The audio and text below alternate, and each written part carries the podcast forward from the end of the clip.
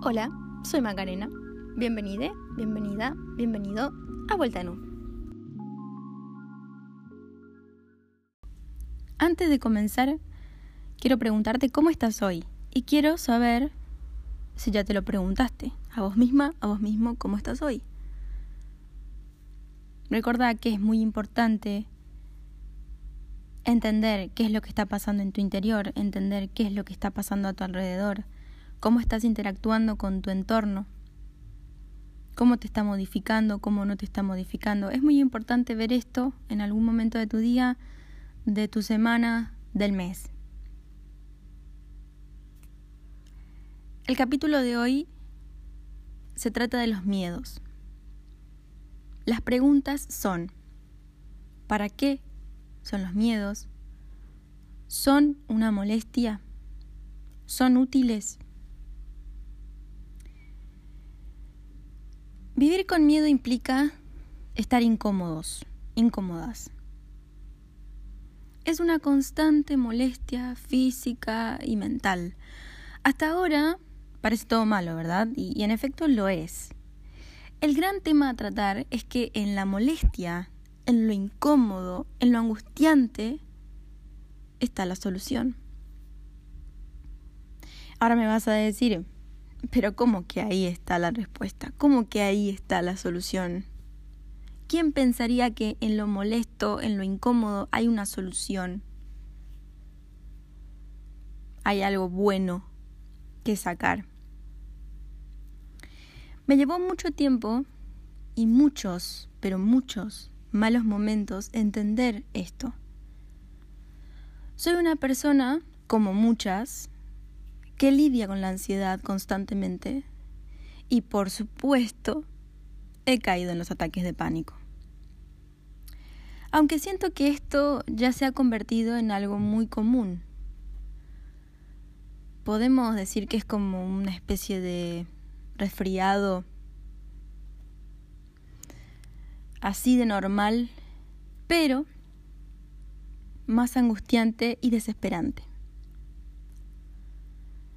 Igual voy a dedicar un capítulo a la ansiedad, pues la conozco bastante, la he vivido muchísimo tiempo, aún la vivo y creo que la seguiré viviendo. Y acá me puedes decir, no, no atraigas lo que no querés. Pero creo que la ansiedad es necesaria. Así que volviendo al tema ansiedad, ataques de pánico, miedo, como les decía, me llevó mucho tiempo entender de qué se trataba. Claramente el problema era una especie de inseguridad. Algo, algo me decía que no estaba todo bien. No sabía muy bien qué era, pero una voz constantemente me decía que algo no estaba bien y que tenía que volver a mi zona de confort, a mi zona segura. En mi caso, esa zona segura era mi casa. En ese momento en el que, empecé a vivir todo esto, pensaba que se trataba de miedos más comunes, esos que tiene toda la gente y que se ven en las películas y que se ven en todos lados, ¿no? Como un miedo a que me roben, no quiero salir porque no quiero que me roben, eh, o a que me lastimen, a llegar tarde a alguna reunión o a clases, o cosas así. Pero en todo caso, apenas llegaba a mi casa, ya me sentía segura, ya, ya me sentía bien, estaba cómoda, era todo maravilloso. Me fui a estudiar a otra provincia. Comencé a vivir sola y todo seguía igual. Hasta que de a poco estar en mi casa también me daba cierto miedo. Lo justificaba diciendo que era porque estaba sola, pero los miedos se fueron haciendo más grandes. Ya no quería salir, no quería hacer ejercicios o cualquier cosa que lleve algún esfuerzo físico por temor a que algo me pase. Después de haberte contado esto, ¿llegas a ver lo que está pasando? Yo entiendo que el gran miedo es, ¿y si me pasa algo? ¿Y si me desmayo, por ejemplo? ¿Y si me descompongo? ¿Qué te dice esto? a vos que me estás escuchando, ¿qué te dice esto? Quizás digas, bueno, Macarena, no te sentís segura. No confías en tu cuerpo, no confías en tu capacidad de cuidarte vos misma. Hoy te lo cuento de esta manera, tranquila, más relajada, pero aunque no lo creas, me llevó aproximadamente ocho años a entender todo esto. Es mucho tiempo, sí o no. He leído que hay personas que pasan 20, 30, 40 años viviendo todo esto, hasta que un día hacen este clic.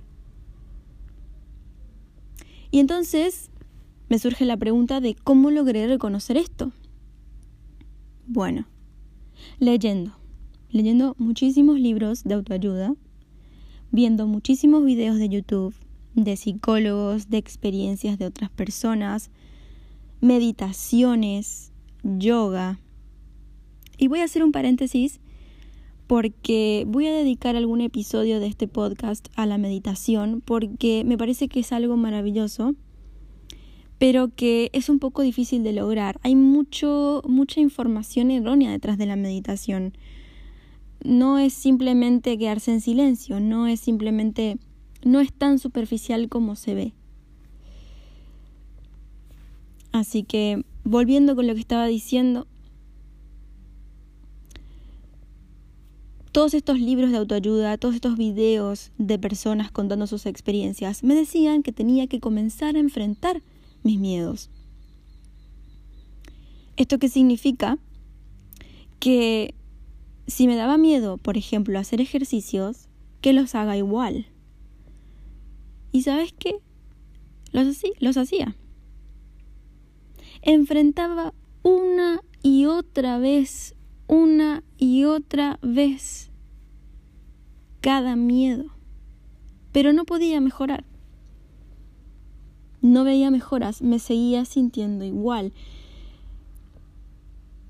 Y me pregunté muchísimas veces qué me pasaba, por qué no mejoraba. Eso hacía que aumente muchísimo más mi ansiedad, porque ya empezaba a creer que no era algo mental. Quizás tenía realmente algún problema físico.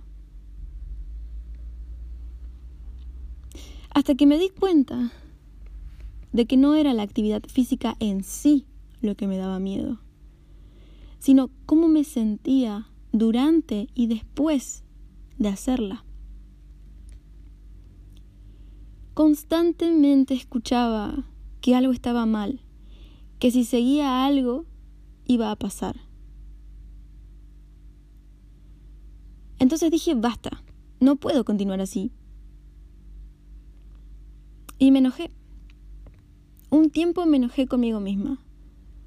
Todo era peor, todo me enojaba, nunca estaba bien, nunca estaba completamente bien, siempre había algo molestándome, no podía controlar mis pensamientos. Y estos aparecían una y otra vez y otra vez diciéndome que todo estaba mal, que algún problema había. Hasta que un día, después de haber leído todo un libro de cómo crear la vida que querés. Autoayuda y crecimiento personal, por supuesto. Después de leer todo el libro, de entender cada parte y de hacer cada cosa que el libro me decía que tenía que hacer, hice un clic. Hice un... algo me dijo, hmm. Y entonces me dije, y me prometí a mí misma que iba a comenzar a crear mis pensamientos para mi beneficio.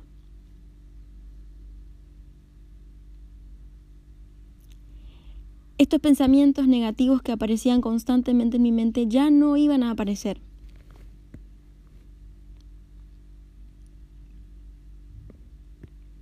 Iba a ser yo la que controlaría todo diría qué pensamientos sí, qué pensamientos no, qué acciones sí, qué acciones no. Y así lo hice. Comencé. Costó muchísimo, muchísimo, muchísimo. me hice un cuaderno en el que iba anotando cada progreso, cada cosa que me pasaba, día a día, momento a momento, cada cosa que hacía, cada cosa que no hacía. Justificaba por qué hacía algo, justificaba por qué no hacía algo. Y de a poco, muy, muy, muy, muy de a poco, todo comenzó a mejorar muy lentamente, muy, muy lentamente. Empezaron a disminuir los pensamientos negativos y no sentía tanto miedo. Así fui entendiendo que el miedo surgía de la desconfianza que me tenía. Había puesto en algún momento de mi vida en mi cabeza, en mis pensamientos, que no podía conmigo misma, que necesitaba que alguien me cuide que esa persona tenía que hacerme sentir segura porque yo misma no podía hacerlo. Pasaba algo con mi seguridad, con mi autoestima. No creía en mí, no confiaba en mí. Entonces comencé a verme de otra manera. Era mi propia mamá, mi propia seguridad, mi propio refugio. Y así todo mejoró aún más. Si te estás haciendo la pregunta o te hiciste la pregunta de si sigo teniendo miedo, sí. Tengo miedos. Muchos. Pero creo que es necesario tenerlos. Aún hay ciertas actividades que me dan miedo, me generan muchísima ansiedad pero enfrento. Hago igual. Solo que ahora, al decirme a mí misma, estás teniendo miedo, estoy aceptando que estoy teniendo miedo, lo estoy enfrentando, lo estoy aceptando. Al decirme a mí misma, estás teniendo miedo, pero estás segura, hazlo igual, acá estoy para refugiarte, todo es mejor, todo es mejor desde que empecé a pensar en que puedo hacerme cargo de cualquier cosa en mi vida. Que no necesito a nadie ni nada que me haga sentir mejor. Soy la única persona que puede darme esta seguridad y que puede hacer que de esta manera enfrente mis miedos, disminuya mi ansiedad, soy la única persona que puede manejar sus pensamientos. El miedo no estaba en la actividad. El miedo no estaba en las situaciones de la vida cotidiana. El miedo surgía porque no creía en que yo misma podía cuidarme. Ver el miedo, enfrentarlo, te ayuda a superarlo. Siempre y cuando sepas, entiendas que si algo sale mal, tenés tu refugio. Siempre está ahí para protegerte. Sos tu refugio, sos tu seguridad, sos tu libertad. Y en conclusión te voy a decir que a mí personalmente el miedo me llevó a reconocerme, a entenderme, a ver de todo lo que soy capaz, a saber que soy suficiente. Y la última pregunta que te quiero hacer es, ¿ves lo importante que es tener miedos? Constantemente escucho a personas decir que los miedos no están buenos, que no está bueno tener miedo, o mismo padres diciendo, no tengas miedo, no pasa nada, no, no. No, hay que entender que los miedos están, hay que aceptarlos, porque están. Siempre hay un miedo. Siempre.